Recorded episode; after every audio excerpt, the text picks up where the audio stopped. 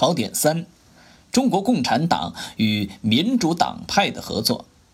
一、中国共产党与民主党派的团结合作。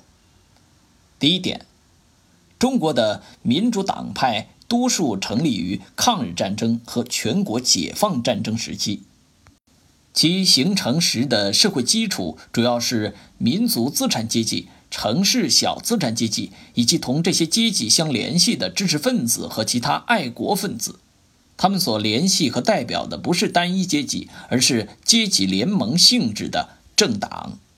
第二点，中国各民主党派的政纲不尽相同，但都主张爱国，反对卖国；主张民主，反对独裁。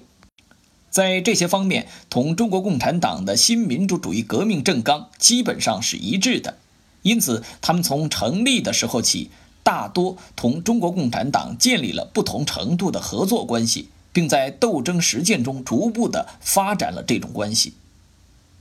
二，第三条道路的幻灭。第一点，抗日战争胜利后。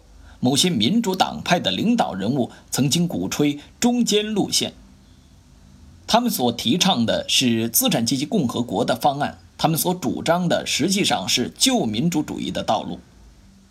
第二点，但是中国在战后面临的是两种命运、两个前途的尖锐斗争，客观形势决定了人们没有走中间路线的余地。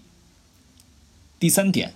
一九四七年十月，国民党当局宣布民盟为非法团体，明令对该组织及其成员的一切活动严加取缔。三、中国共产党领导的多党合作政治协商格局的形成。第一点，五一口号；第二点，对时局的建议。这个政治声明表明。中国各民主党派和无党派民主人士自愿地接受了中国共产党的领导，决心走人民革命的道路，拥护建立人民民主的新中国。第三点，一九四九年春，毛泽东在同有关人士谈话时提出，民主党派应积极参政，共同建设新中国。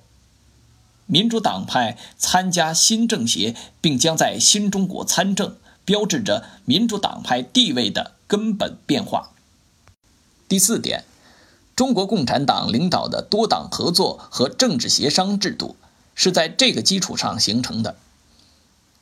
拓展与点拨：中国共产党领导的多党合作和政治协商制度，作为我国一项基本政治制度，是中国共产党。中国人民和各民主党派、无党派人士的伟大政治创造，是从中国土壤中生长出来的新型政党制度。